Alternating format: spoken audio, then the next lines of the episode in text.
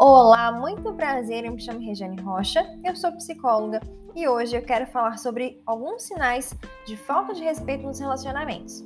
E para começar, eu quero deixar claro que sim, se esses sinais foram identificados desde o começo, é possível sim o casal trabalhar, melhorar e criar uma dinâmica mais assertiva, uma dinâmica mais funcional para que isso não continue acontecendo. E o que, que eu quero dizer como é, falta de respeito? É, não existe um padrão né, do que é respeito nos relacionamentos, mas falta de respeito aqui seria o que atinge e fere o espaço do individual do outro, a individualidade do outro, as crenças e os valores do outro, ok? Para começar, insultos e críticas destrutivas. Essas duas coisinhas conseguem minar a vontade da pessoa de estar no relacionamento. Às vezes, ela está sendo criticada pelas coisas que ela gosta, pelas coisas que ela gosta de, de ouvir, de fazer, até mesmo pelo jeito que ela se veste. Ou então, as coisas que ela faz no trabalho, as ideias que ela tem, nunca são valorizadas e sempre são criticadas de uma forma realmente destrutiva.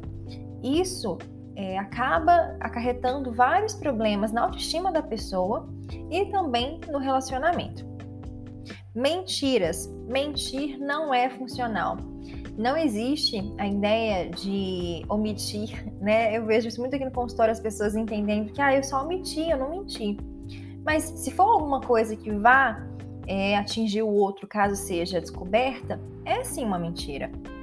Então, eu acho que é importante a gente pensar que é necessário mentir para a pessoa com quem nós estamos nos relacionando. Se é necessário mentir, tem alguma coisa errada aí, né? Não tem realmente intimidade nesse relacionamento. Relacionamento tem que ter intimidade, a gente tem que se, se conseguir se abrir, conseguir falar as coisas que a gente sente, as coisas que a gente pensa. Caso contrário, acho que é um sinal de alerta. Outro ponto é não aceitação das diferenças. Todo mundo é diferente, isso é muito importante. A singularidade, a ideia é que cada um é único, único e individual. E as diferenças são o que complementam o relacionamento, né? Viva as diferenças, como dizem, porque realmente viva elas. Isso faz com que nós possamos aprender coisas novas, possamos é, realizar novas tarefas e também criar mais tolerância e mais paciência. Então, a partir do momento dentro de um relacionamento, um não aceita o jeito do outro, né? Isso está muito vinculado lá com as críticas, é, porque se eu não aceito quem está comigo, se eu não aceito é, o jeito que essa pessoa convive com a família, ou o jeito dessa pessoa de, de se divertir, isso acaba trazendo muito prejuízo, e eu volto a falar prejuízo tanto para a autoestima do, dessa pessoa, tanto para a saúde do relacionamento. O próximo ponto são provocações e humilhações. Elas andam bem juntinhas de mãozinhas dadas. Porque a provocação é quando a gente fica tentando cutucar o outro. E sim, a, a, a, os cutucões, né? Eles sempre são vinculados com coisas que a gente sabe que vai ferir o outro. São coisas que a gente sabe que vai atingir e que vai machucar.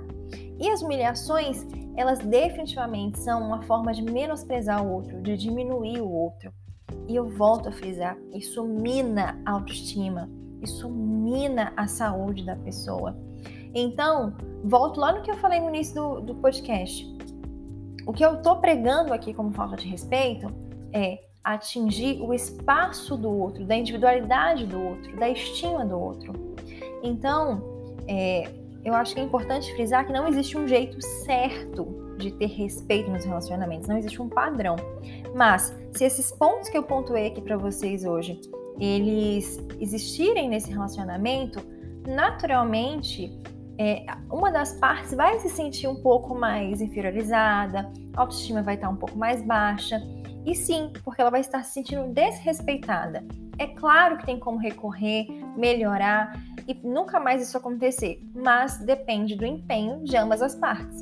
E caso você tenha identificado algum desses sinais no seu relacionamento, fique à vontade para entrar em contato comigo, vai ser um prazer conversar com você. Vai ser um prazer poder te ajudar.